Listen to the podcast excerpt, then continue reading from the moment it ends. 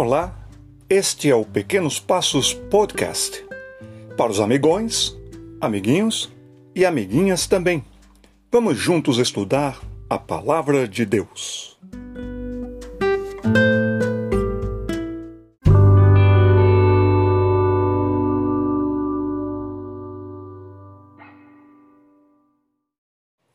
E nós vamos relembrar agora no livro do Deuteronômio uma parte que é muito preciosa para nós cristãos, sim. Os Dez Mandamentos. Os Dez Mandamentos, eles foram dados para os judeus que estavam peregrinando para a terra prometida que Deus prometera a Abraão, Isaque e Jacó. Tem a ver com uma conduta de vida que adora ao Senhor e, como reflexo disso, serve ao próximo. Você conhece os Dez Mandamentos.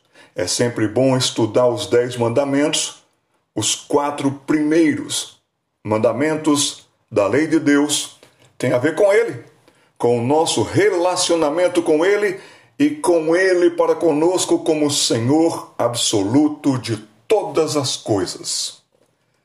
Os outros seis mandamentos têm a ver com sabendo quem Deus é, como Deus é. Agora vem toda uma parte ética, comportamental, moral, relacional e também satisfatória de vida, para que você viva feliz. Com Deus no centro respeitando o próximo e o que é dos outros.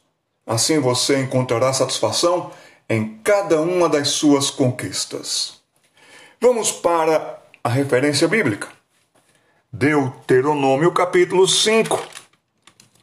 A repetição dos dez mandamentos que Deus dera a Moisés no Monte Horebe ou Monte Sinai. Os dois nomes cabem. E aqui então, coloque aí no Deutero Caderno a beleza dos Dez Mandamentos parte 1. A beleza dos Dez Mandamentos, parte 1. Referência bíblica. Deuteronômio capítulo 5. Nós vamos ler por hoje os versículos 1 e 2. Diz assim: Chamou Moisés a todo Israel e disse-lhe: Ouvi, ó Israel, os estatutos, os juízos que hoje vos falo aos ouvidos, para que os aprendais e cuideis em os cumprirdes. O Senhor nosso Deus fez aliança conosco em Horebe. Até aqui e nesta introdução aos Dez Mandamentos, repetidos aqui no livro do Deuteronômio, para que o povo que iria entrar na terra soubesse muito bem como agir, proceder e, acima de tudo, lembrar-se sempre: há um Deus no céu que nos acompanha, que me acompanha, e tudo sabe e tudo vê. Foi um discurso ou uma pregação solene de Moisés. O povo todo estava reverentemente diante de Moisés, ouvindo o que ele tinha para dizer. Assim deve ser a nossa postura também na igreja. Não devemos ficar nos distraindo, conversando, mexendo em alguma coisa, nada disso. Devemos estar dizendo assim: agora o pastor vai pregar, eu devo prestar atenção, muita atenção, porque ele vai abrir a palavra de Deus. E a palavra de Deus ela é viva e eficaz. Ela é para a minha vida, para os meus ensinamentos, para as minhas lembranças, para a minha alma, para o meu comportamento, para o meu pensar, para o meu agir, para o meu reagir. A palavra de Deus é tão penetrante como está escrito em Hebreus 4:12.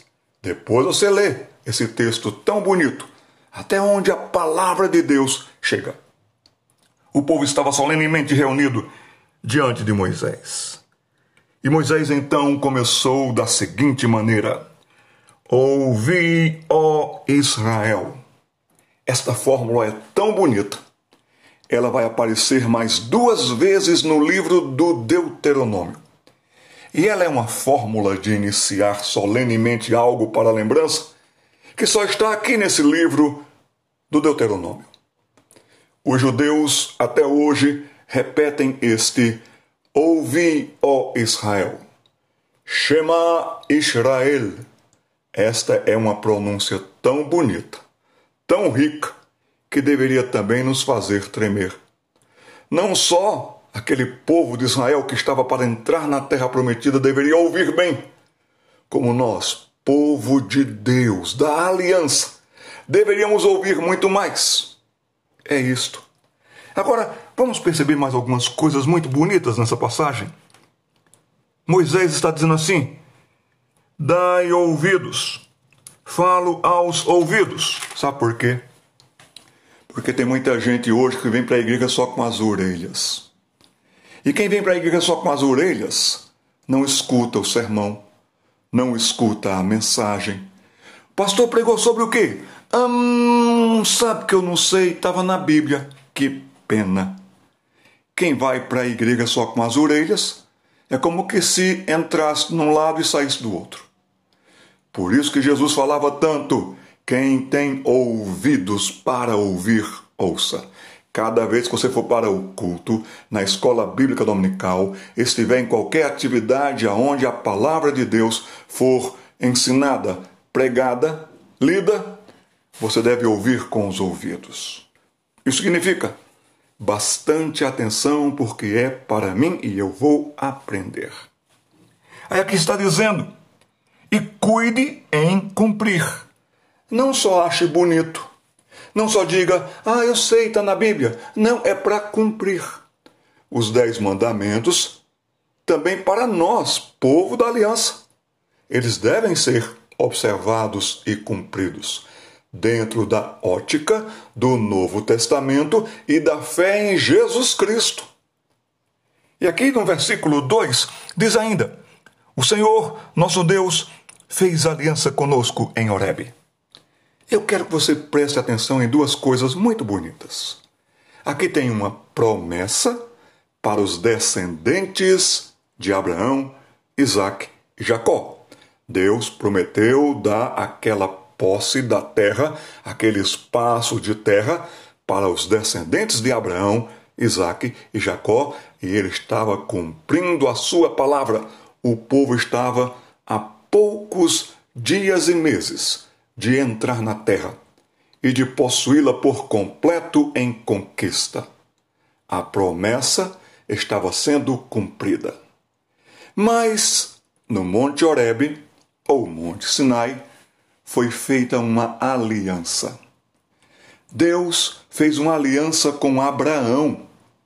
E sabe, em Abraão Deus prometeu abençoar todas as famílias da terra. Deus prometeu que ia dar um descendente a Abraão e deu Isaac. Mas também tinha lá de Abraão Ismael, e até outros filhos que Abraão teve mais. Então não era um descendente tão somente do sangue de Abraão, mas da herança histórica do povo de Abraão. Haveria de vir um descendente especial, que seria da família de Abraão.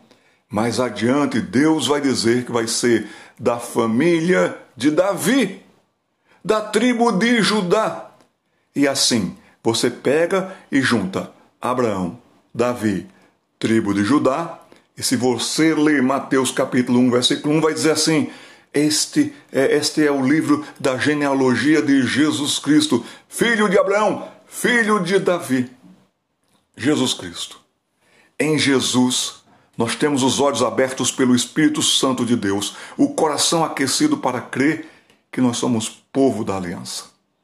Aí agora nós nos voltamos também, como povo da aliança, que tem fé em Jesus Cristo, que confia em Jesus Cristo como seu Salvador, e olhamos para o Monte Horebe para dizer: quais ensinos realmente nós devemos, devemos ouvir bem para cumprir?